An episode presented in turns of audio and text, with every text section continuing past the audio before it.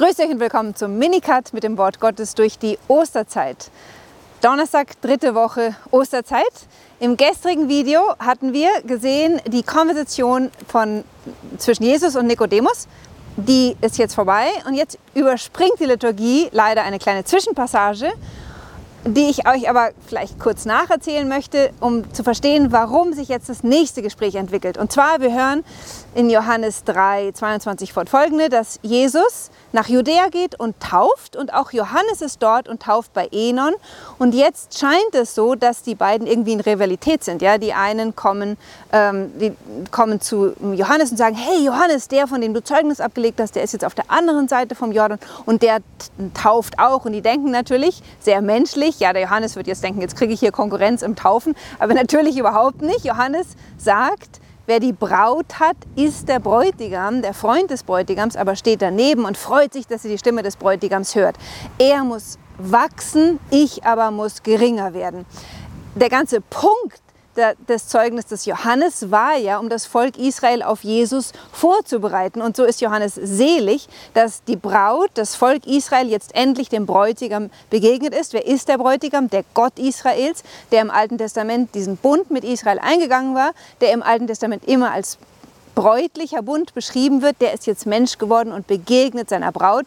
Johannes kann die Szene äh, verlassen, kann abtreten von der Bühne und die Bühne ganz Jesus überlassen. Doch be bevor er das tut, gibt er noch ein letztes Zeugnis über Jesus. Und das Interessante ist jetzt und das Geniale an der Weise, wie Johannes das schreibt, ist, dass das Zeugnis, das Johannes gibt, ein perfektes Echo dessen ist, was Jesus gestern und vorgestern über sich selbst zu, zu Nikodemus gesagt hat. Wenn ihr nämlich diese zwei Passagen vergleicht, Johannes 3, 3 bis 21 und dann Johannes 3, 31 bis 36 werdet ihr ganz viele Motive wiederfinden, die sich spiegeln.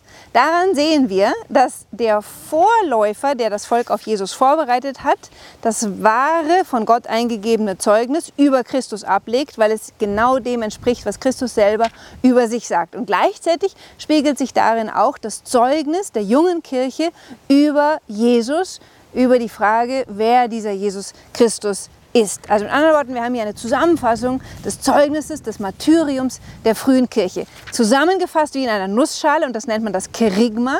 Äh, wer ist dieser Jesus? Warum ist er gekommen? Wozu ist er am Kreuz gestorben? Und jetzt sagt der Johannes über Jesus, er, der von oben kommt, erinnert ihr euch, Jesus sagt, niemand hat Gott je gesehen, der Einzige, der der Menschensohn ist herabgekommen und hat Zeugnis gegeben. Also er, der von oben kommt, steht über allen. Wer von der Erde stammt, ist irdisch. Damit meint Johannes sich selbst. Und nicht nur sich selbst, sondern jeden Menschen. Jeder Mensch ist nur irdisch. Der größte menschliche Prophet, der größte Heilige, war nur irdisch. Nur Jesus steht über allem. Er, der aus dem Himmel kommt, steht über allen. Was er gesehen hat, das bezeugt er, doch niemand nimmt sein Zeugnis an. Also wieder diese Aussage über Christus, letztlich die Aussage, dass Jesus der Mensch gewordene Gott ist. Der ist vom Vater gekommen, um Zeugnis abzulegen von dem, was er beim Vater gesehen und gehört hat. Alles restlos tut er uns kund. Das nennt man Offenbarung. Ja? Offenbarung geschieht dort, wo Gott sich selbst kundtut. Und das geschieht einzig und allein durch Jesus.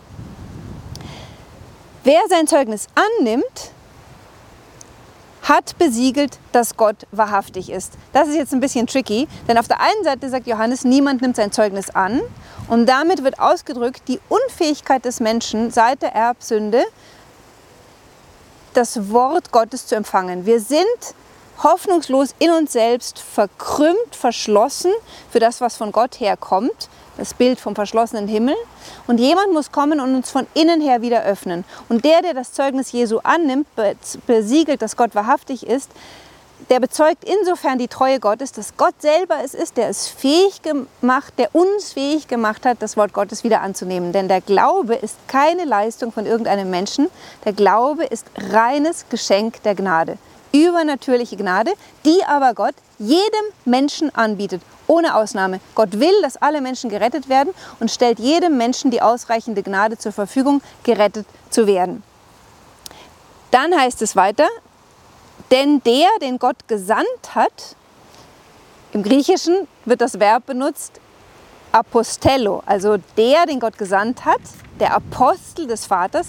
Christus ist der Gesandte des Vaters, der Apostel des Vaters. Deswegen setzt er dann später selber Apostel ein, die seine äh, Sendung weiterführen.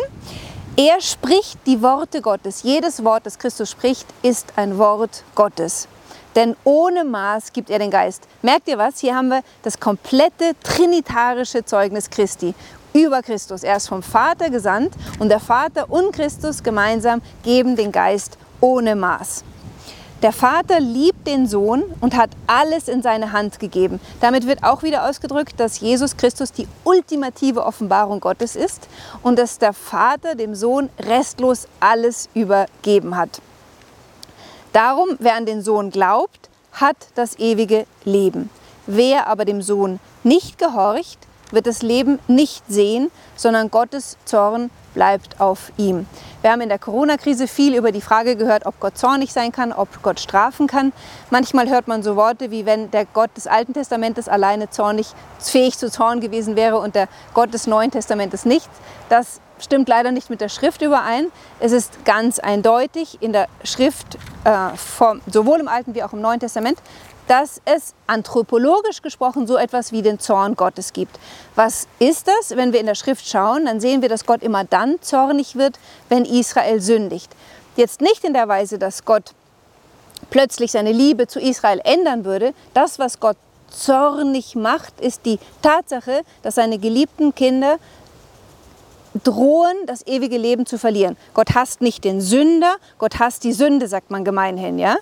Der Zorn Gottes betrifft die Sünde. Das aber bewirkt, dass ähm, das Neue Testament, zum Beispiel im Römerbrief, es immer ganz deutlich heißt, der Zorn Gottes wird vom Himmel herab offenbar, wieder alle Gottlosigkeit und Ungerechtigkeit der Menschen. Ich glaube, den Zorn Gottes zu verstehen ist eigentlich nicht so schwer, weil wenn wir uns vorstellen, wie wir selber reagieren, wenn zum Beispiel ein Priester ein Kind missbraucht, ja, wer würde da nicht wahnsinnig zornig.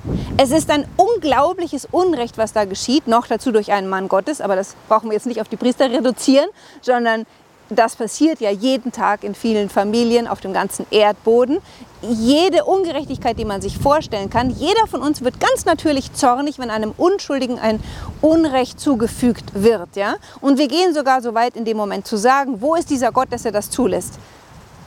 Würde Gott jetzt nicht zornig, was wäre das bitte für ein Gott? Ja? Gott wird zornig durch die Sünde. Und Paulus sagt dann noch einmal zu uns allen in gewisser Weise, weil du aber starrsinnig bist und dein Herz nicht umkehrt, also wenn du nicht umkehrst, dann sammelst du Zorn gegen dich für den Tag des Zornes, den Tag der Offenbarung von Gottes Gericht. Deutliches neutestamentliches Zeugnis, die Sünde ruft den Zorn Gottes hervor und es wird ein Gericht kommen. Jesus aber sagt, wer an den Sohn glaubt, wird nicht gerichtet. Warum? Weil Jesus in seinem Sterben am Kreuz den ganzen Zorn Gottes auf sich genommen hat und die ganze Schuld und die Strafe für unsere Sünde auf sich genommen hat.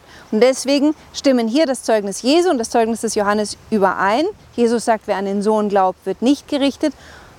Wer aber an den Sohn nicht glaubt, auf dem bleibt das Gericht und Johannes drückt es in den Worten des Zornes aus. Darum seien wir umso dankbarer für die Gnade, dass wir an Jesus Christus glauben können. Von dort her versteht ihr auch, warum der Missionsauftrag der Kirche so wichtig ist, weil Jesus will, dass alle Menschen davon erfahren, dass sie nicht gerichtet werden, wenn sie an ihn glauben. Und jetzt ist noch die letzte Frage, was geschieht mit den Menschen, die Christus nicht kennen? Ja, bleibt jetzt der Zorn Gottes auch auf denen. Und dazu möchte ich euch vorlesen, was der Katechismus sagt, denn das war eine der Fragen, die mich gestern erreicht hat. Da heißt es ganz eindeutig, im Katechismus unter Nummer 1260, da Christus für alle gestorben ist und da es in Wahrheit nur eine letzte Berufung des Menschen gibt, nämlich die göttliche, müssen wir feststellen, so, das ist Lehre der Kirche, Zweites Vatikanisches Konzil, dass der Heilige Geist allen die Möglichkeit anbietet, sich mit diesem österlichen Geheimnis in einer Weise zu verbinden, also dem österlichen Geheimnis vom Sterben und Auferstehen Christi. Jeder Mensch, der ohne das Evangelium Christi und seine Kirche zu kennen nach der Wahrheit sucht und den Willen Gottes tut, soweit er ihn kennt, kann gerettet werden.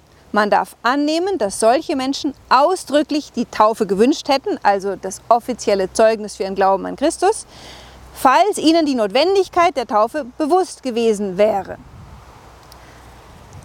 Das heißt, verworfen wird nur derjenige, ja, die Schrift ist ja immer ganz deutlich, der Mensch verwirft sich selber. Verworfen wird nur derjenige, der selber willentlich und wissentlich Christus zurückweist und die Liebe, die Christus ihm anbietet und die Sündenvergebung, die Christus ihm anbietet. Leider ist es eine Tatsache, dass viele Menschen zu stolz sind, zuzugeben, dass sie Unrecht getan haben. Und deswegen müssen wir ganz besonders für jene Menschen beten, die innerlich verhärtet sind gegen die Idee, dass sie vielleicht ein Unrecht vollbracht hätten, dass alle Menschen die Liebe Gottes erfahren und wenn man der Liebe Gottes begegnet, dann kann man auch die, die Vergebung Gottes annehmen. Und wo offenbart sich diese Liebe am größten? Am Kreuz. Ich wünsche euch einen wunderschönen Tag. Bis morgen.